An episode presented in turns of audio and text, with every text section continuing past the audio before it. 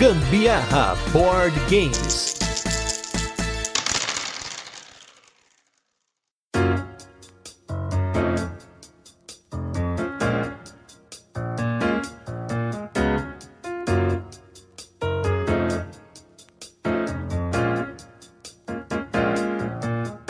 Fala, minha gente!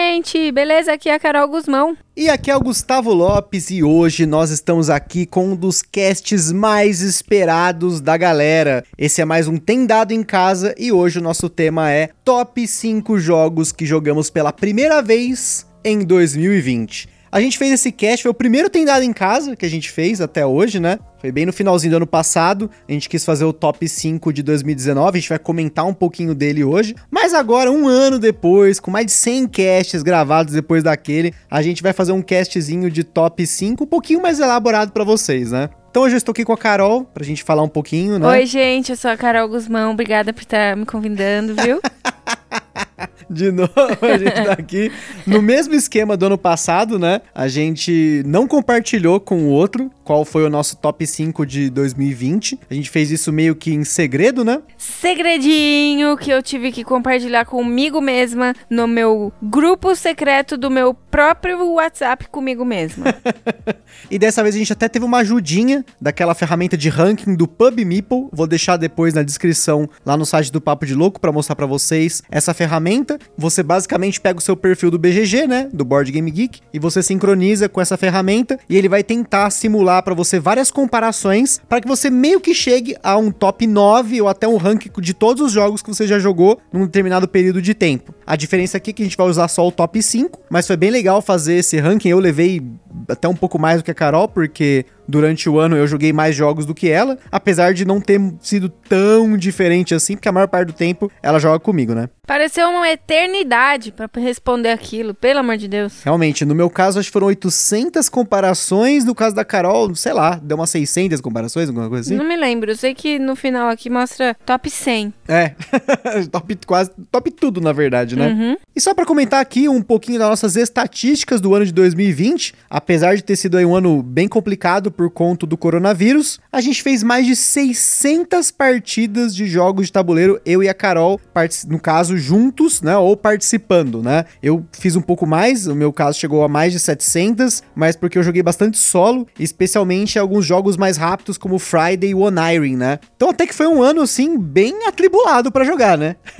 foi, sem dúvida, porque minha rotina no trabalho é muito cansativa, às vezes eu chegava em casa extremamente exausta e apesar do jogo de tabuleiro ajudar bastante a, a dispersar os pensamentos e tudo mais, mas a, o cansaço mental foi tanto que às vezes eu, eu dava umas desanimadas e falava para ele, vá, vá, jogar solo, vá.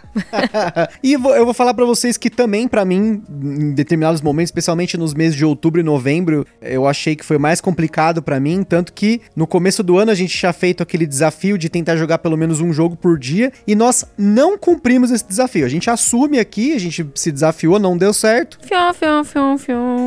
a gente conseguiu fazer isso até mais ou menos o começo de outubro. Depois a gente ficou de férias em outubro. Teve dia que a gente realmente não conseguiu jogar, apesar de estar de férias. Teve a Spiel e teve mais uma série de compromissos que a gente teve que assumir nas férias. Então não deu. E novembro também a gente não conseguiu, porque foi na volta das férias, como a Carol falou. Teve muitos dias aí que foram bem complicados. Então a gente não cumpriu, mas com certeza a gente jogou bem mais do que uma partida por dia, né? Na nossa média aqui, seria duas partidas de jogos de tabuleiro por dia. Então uma, foi uma boa média, né? Foi, eu acho que foi bem interessante sim. A gente conseguiu esse ano conhecer muitos jogos diferentes e a gente jogou muita coisa. A maioria deles, eu acho que mais de 80% o BG Stats não vai me deixar mentir, eu acho. A gente jogou junto, né? Sim, sim, a maioria deles mesmo. Tanto que a gente jogou mais de 170 jogos diferentes esse ano sendo que mais de 120 deles foram jogos novos. E isso foi o dobro do ano passado.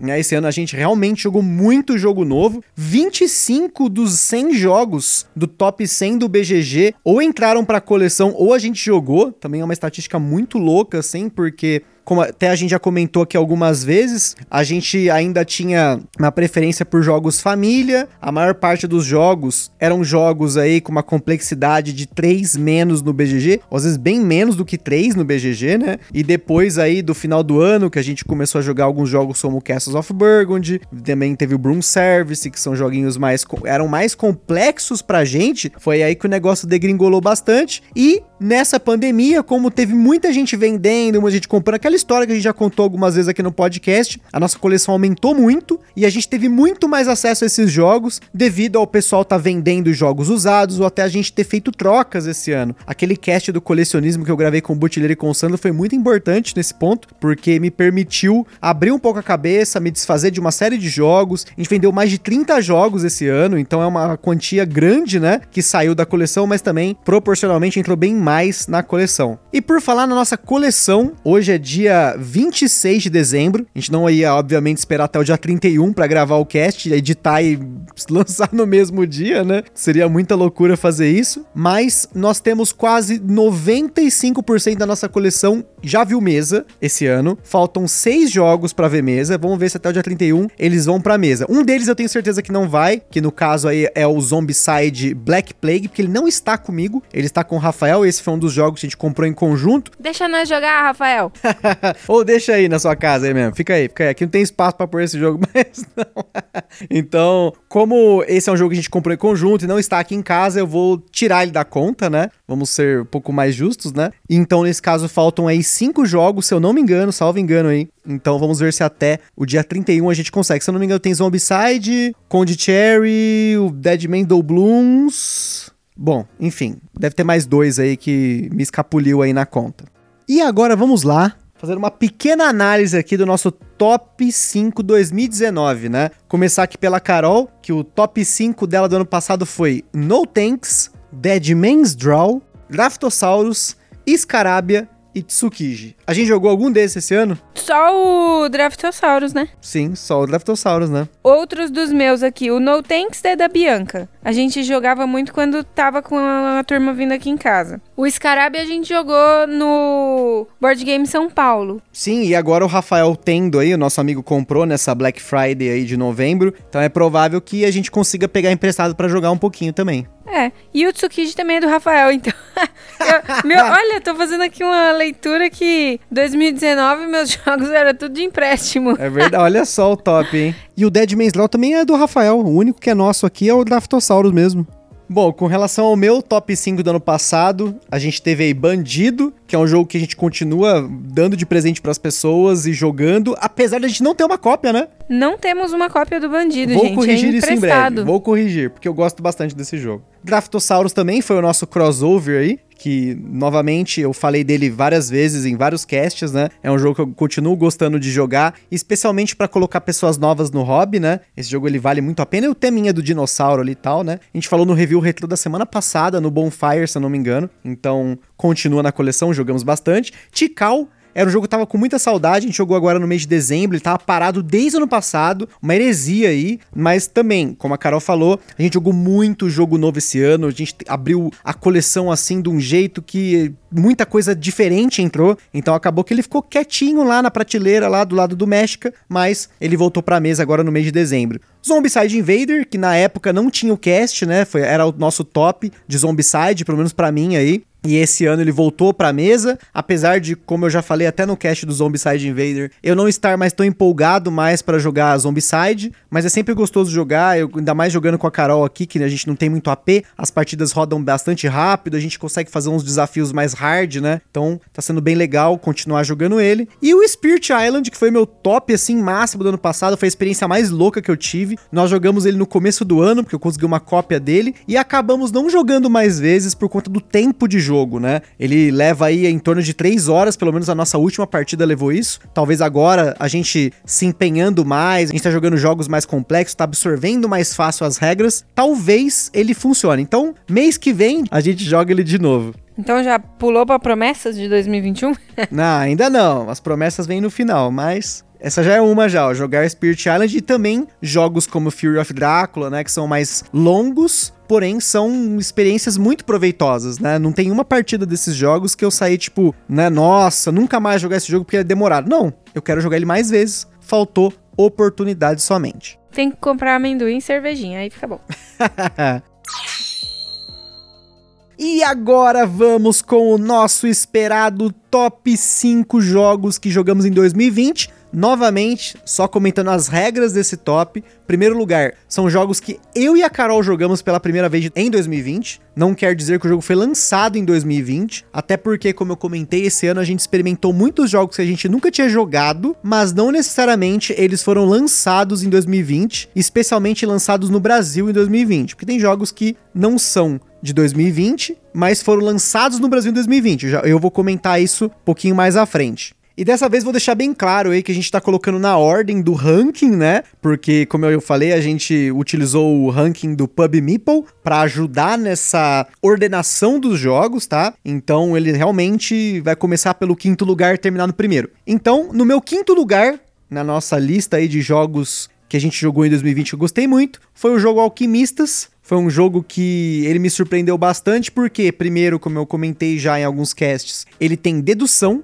ele tem blefe, mas ambas essas mecânicas são implementadas de uma forma sensacional. Também é um jogo que usa app, eu abomino essas coisas, não gosto de jogo com tecnologia, não quero coisas como no futuro videogame com tabuleiro, tipo Teburo, essas coisas que tem, usam realidade virtual, mimimi. Não quero isso pros jogos de tabuleiro, porque hoje em dia os aparelhos têm uma obsolência programada muito alta, é muito rápido o seu celular parar de funcionar, ficar lento, o computador, enfim. Então eu não curto essas paradas, mas como alquimistas, se algum dia tiver um apocalipse digital, a gente consegue pelo menos que uma pessoa seja, né, o computador, né, com aquele tabuleiro especial. Então, eu curti muito Alquimistas. Todas as partidas que a gente jogou aqui foram muito boas. Essa coisa de você ficar tentando descobrir o que é cada elemento alquímico ali, ter os ingredientes. E ele tem a alocação de trabalhadores de uma forma muito legal, porque você tem que colocar um ou dois trabalhadores e aí tem a ordem de turno. Cara, é muito legal. É assim, é um jogo que foi muito bom para mim. Eu gostei muito. Eu sei que Carol gostou muito. Talvez seja o nosso primeiro crossover, não sei. Vou falar que sim, mas eu não vou dizer a posição que ele entrou. Olha aí, ó, olha só. Então quando chegar na posição ela fala aí, né?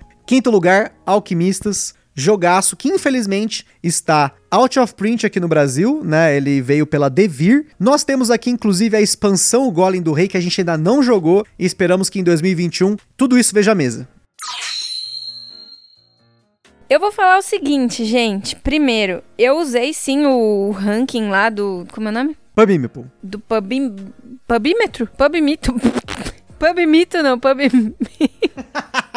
Pubimipo. Pubimipo. Isso. Enfim, mas ele errou pra caramba. Tipo, não sei, será que eu. Como o negócio foi tão eterno pra eu responder, às vezes o negócio pode ter. Sei lá, eu, eu mesma me enrosquei aqui. De qualquer forma, ele acertou com alguns no meu top 5, porém os outros ficaram meio largados. Por exemplo, o meu quinto lugar aqui hoje no ranking é o Merlin. Merlin, caraca, da hora. E no, nesse pub mito aí ficou no 26. Ô, louco. Enfim. Você fez errado, então. Já não vou nem contar. Então. Ah, então, enfim, eu, eu devo Bom, ter. Você fez manual depois, então tá tudo certo. É, eu coloquei o Merlin porque eu achei muito legal essa mecânica da gente tira os dados e aí a gente vai de acordo com as ações que cada personagem tem, né? São quatro personagens que cada jogador tem. Personagens, eu digo que são. Tipo os trabalhadorzinhos que você tem, além daqueles dois que ficam rodando na, na no rondel ali na, de ações. Isso, ali, e né? eu achei muito legal aquilo. E aí você vai cumprindo as ações e, e, enfim, eu achei muito legal esse, esse jogo. Eu espero jogar mais vezes também em 2021. E a gente espera que tenha as expansões dele aqui no Brasil, hein? A expansão Morgana, a gente falou no cast do Merlin, é uma expansão que eu quero muito. Se não vier pro Brasil até maio, a gente pode pensar em trazer ela de fora do país. Vamos ver se até lá ela já está disponível em larga escala, né?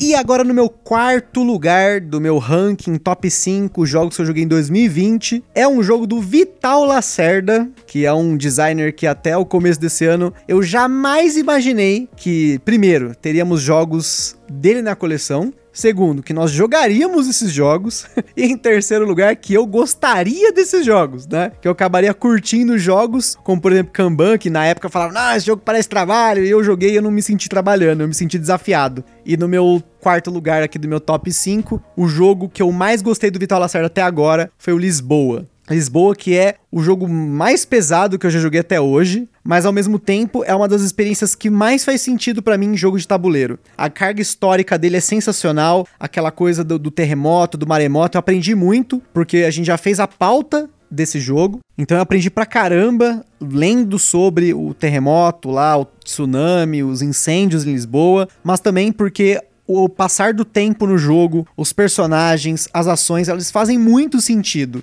E eu juro que assim, quando eu comprei o Lisboa no começo desse ano, eu comprei porque eu queria que a gente aqui no podcast tivesse como falar de jogos, desde jogos bem leves até jogos bem pesados, então eu acabei escolhendo Lisboa na época, porque assim, na época eu fui perguntando para várias pessoas que eu conheço, qual foi o jogo mais pesado que você jogou? Lisboa, Lisboa, Lisboa, Feudum, Lisboa. Então, eu peguei o Lisboa na loucura mesmo, e hoje ele faz muito sentido. A Carol joga ele tranquilamente, assim, em relação a regras, entendimento, em andamento do jogo. Então, eu gostei muito do Lisboa. Eu já encomendei a mini expansão lá da rainha dele lá pelo site da EGG. A gente vai trazer aqui para casa aqui para ter na coleção e para poder jogar ele no futuro de novo, porque a gente tá, tá tendo uma canseira de Lisboa esse mês, mas eu confesso que eu não me sinto cansado não. Por mim eu jogaria ele sempre que possível. Ele realmente é um jogo muito legal. Ele traz esse contexto todo, essa carga pesada de história, né? E é muito legal mesmo. Se, você vai pegando as cartas tal, você vai lendo, você vai lá, você vê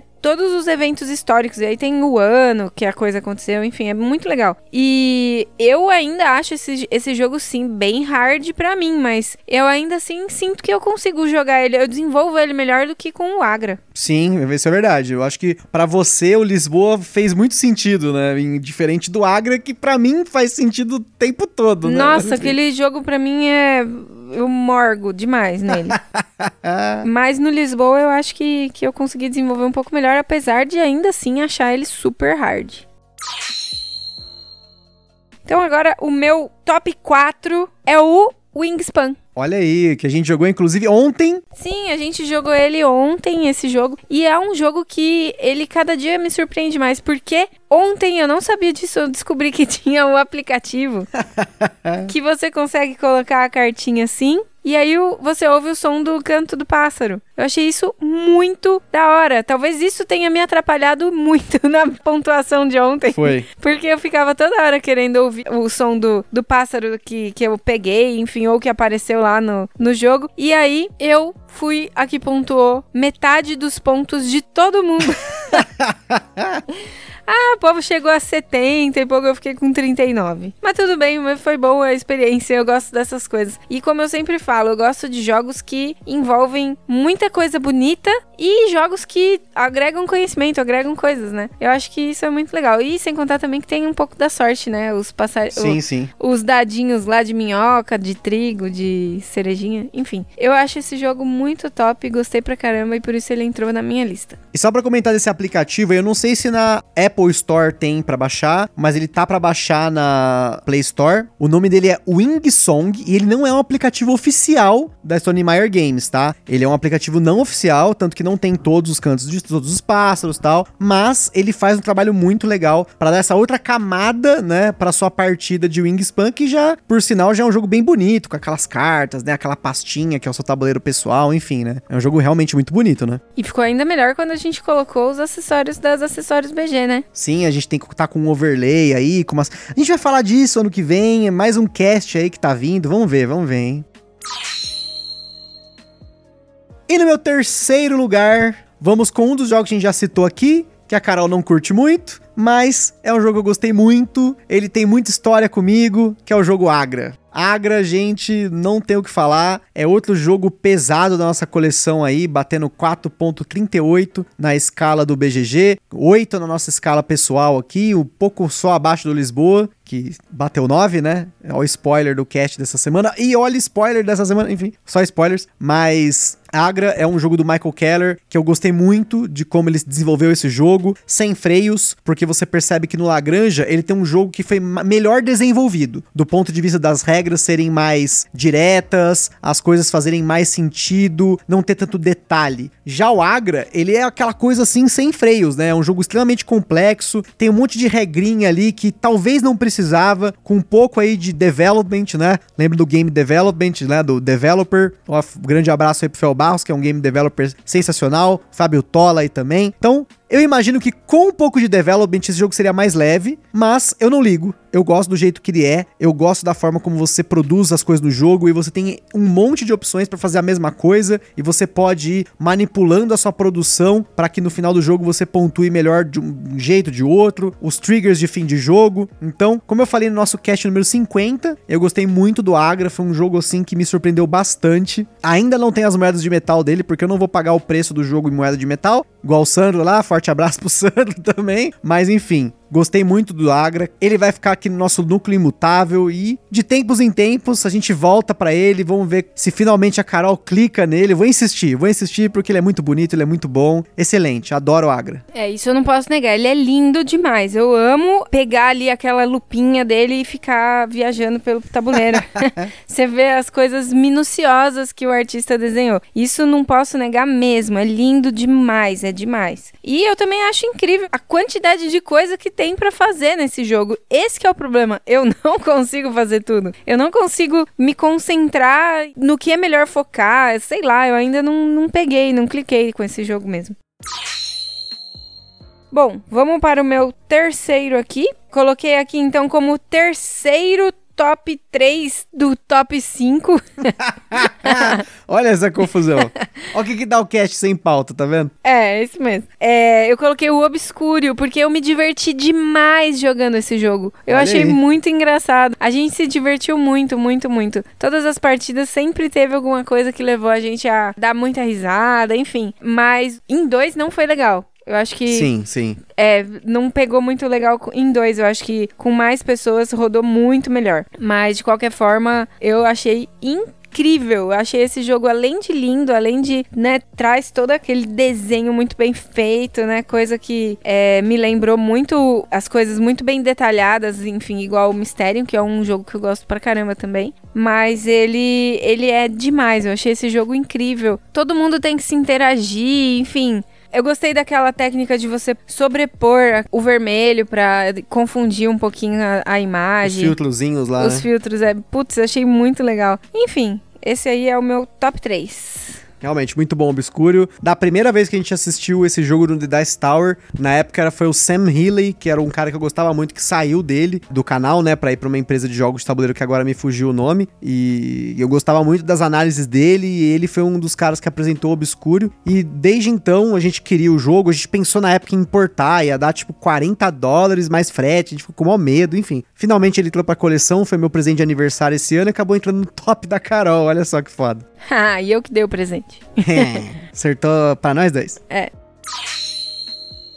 E no meu segundo lugar não poderia faltar um jogo do Alexander Pfister, mas olha o spoiler, meu top 1 não é do Alexander Pfister. Então, já quero deixar esse suspense aí. Obviamente que esse jogo estaria nesse top 5, que é o jogo Maracaibo. Maracaibo, que era para ter sido o lançamento do ano, mas infelizmente, devido àquelas questões da produção e o barulho da comunidade, ele acabou sendo eclipsado aí. Mas, pelo amor, que jogaço do Alexander Pfister, aquele jogo saladão de mecânicas que ele pegou o melhor do que ele já tinha feito em vários jogos e fez um jogo muito legal, muito bom de jogar, muito foda que a gente fez cast recentemente porque a gente quis jogar ele o máximo possível da campanha. Nós ainda não terminamos a campanha, mas fica para 2021. Então, não podia, não podia faltar. Alexander Pfister hoje é meu designer favorito, continua sendo meu designer favorito, mesmo aí depois de mais de 120 jogos novos que a gente jogou esse ano. Os jogos dele são excelentes para você ter uma coleção com uma variabilidade muito grande. Você tem jogos desde aqueles jogos bem levinhos, como é o caso aí do Port Royal que tá aqui no Brasil, ou Tibor the Builder, que tem lá fora, tem o Gear, tem o Mines, depois você tem um euro de entrada que é o All My Goods, você tem um Broom Service, um Isle of Sky, que são family games que incluem aquela galerinha. E aí, para quem gosta dos pesados, você tem ali o de médio para pesado, Mombasa, Blackout Hong Kong, Great Western Trail e Maracaibo. Então, que hall de jogos que esse cara tem, só coisa boa. Ano que vem aí tá vindo Cloud Age Monster Expedition, os dois entrarão pra coleção, com certeza trarei eles aí junto com o meu Mines que já tá comprado, o Gear que tá comprado, enfim. Tem até meu All My Goods de Páscoa que tá lá, porque eu gosto muito de All My Goods. E ele só não entrou por pouco nesse top 5 aqui, uma grande menção honrosa ao All My Goods, que é um jogo que eu gosto pra caramba, viu muita mesa esse ano, mas quem realmente conquistou o coração aqui foi o Maracaibo.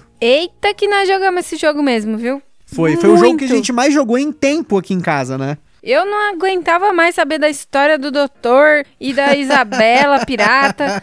Mas enfim, é um jogo realmente muito legal que a gente precisa continuar porque eu quero ver o que, que acontece depois, viu? Sim, vamos deixar Porque uma das que nossas vem, né? escolhas aí não foi muito boa pro doutor.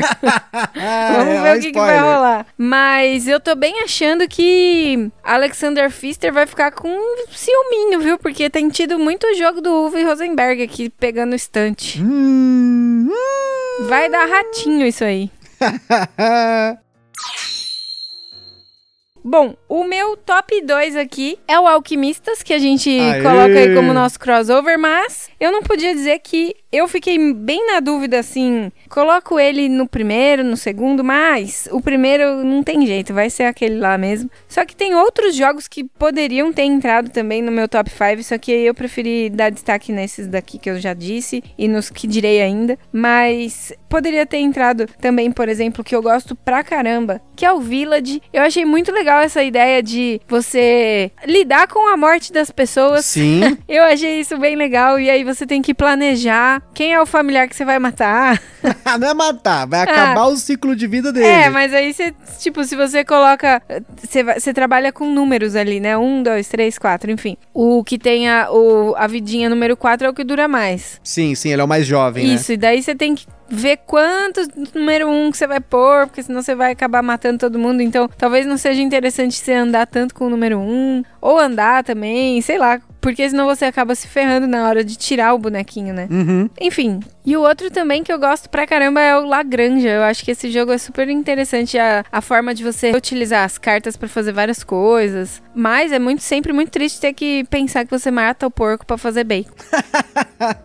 Mas ó, Lagranja tá vindo ano que vem, gente. Tá na nossa programação de resenhas de 2021. Mais um spoiler pra vocês. É, não que eu não saiba que o bacon vem dos porcos, mas é muito triste você você optar por tirar um porco dali e saber que ele você tá encaminhando ele ali pro outro canto do tabuleiro porque ele vai virar bacon. Enfim. Então, já que a gente tá falando das nossas menções honrosas, vou também colocar aqui duas menções honrosas, que são os jogos Nova Luna. Nova Luna, que é um jogo do V. Rosenberg, Carol comentou, que me conquistou fortemente. Ele estaria aí no sexto lugar, nesse top 5 aí. Jogo que eu joguei bastante, joguei solo, joguei com a Carol, joguei em mais gente. É um jogo que a lógica dele é sensacional, a forma como você coloca os seus tiles, que você monta lá, as cores ali, enfim. Gostei bastante do jogo, jogo leve, dá pra jogar sempre que a gente quiser aqui. Ah, tem 15 minutinhos antes de dormir, vamos jogar. E outro jogo que entra aqui na nossa menção rosa, no meu caso aqui, é o Fields of Arle, que é outro jogo do Uwe Rosenberg, talvez o jogo mais pesado para dois jogadores já feito, exceto War Games, não tô contando com War Games, tô colocando aqui jogos Euro, Families, enfim. Como Eurogame, ele é bem pesado. Ele só não entrou aqui porque a gente jogou faz realmente uma semana e não deu tempo ainda de eu refletir o suficiente, da gente talvez jogar mais uma partida, porque eu me conectei muito com o jogo, mas foi uma partida que eu, eu quero jogar mais uma ali. A gente tava aprendendo o jogo, eu tava mais concentrado em aprender a regra e ensinar a regra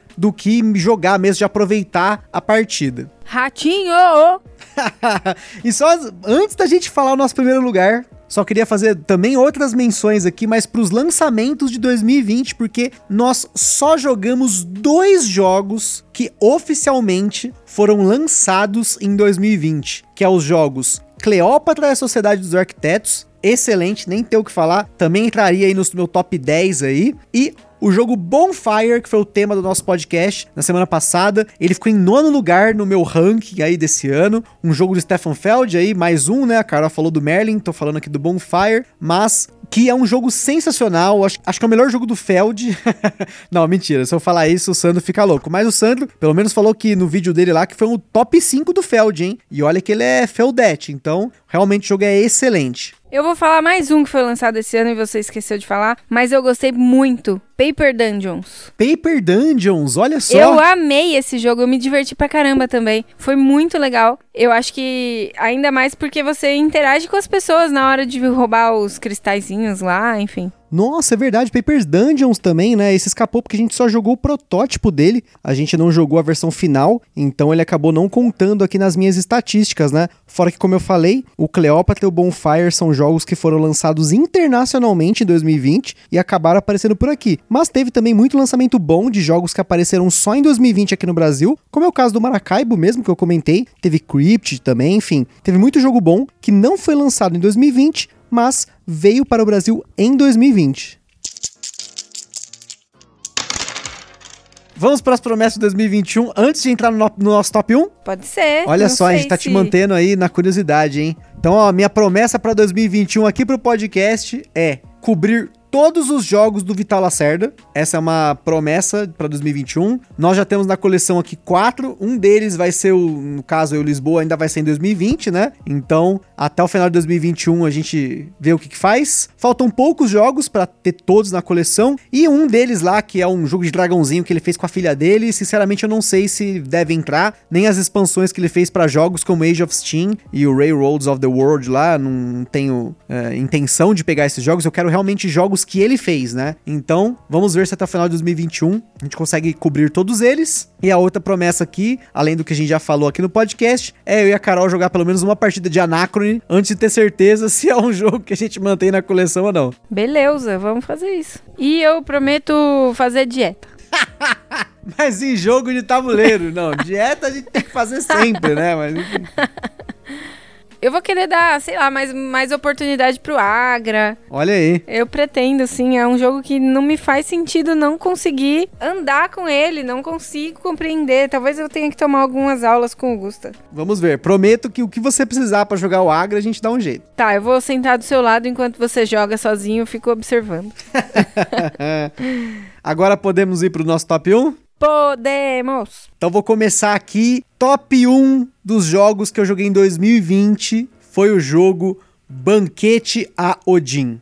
Banquete a Odin, que era um jogo que eu estava bastante ansioso para conseguir. Consegui ele numa oportunidade muito boa, apesar de que agora ele voltou, pelo menos em tiragem limitada, ou sei lá, que a Grok colocou em pré-venda agora no final do ano. Mas era um jogo que eu tinha menos expectativas do que ele poderia ser, e no final das contas, ele foi muito melhor do que eu imaginava. Um jogo que você tem ali elementos como aquele Tetris do seu tabuleiro de jogador. Eu gosto muito de Tetris, gosto muito de colocação de peças. Você tem a alocação de trabalhadores bem inteligente, que você tem que usar um, dois, três enfim, o número de trabalhadores dependendo da ação, então a ação tem peso. Eu achei isso muito legal. O esqueminha de alimentar as pessoas ali, fazendo um pouquinho de sentido, porque a dieta dos vikings é um pouco frescurenta. Achei legal também. Eu gosto desse esquema de alimentar as pessoas. Você ter essa restrição, essa punição durante o jogo. Eu não acho isso ruim, eu acho isso legal. Traz pra realidade, né?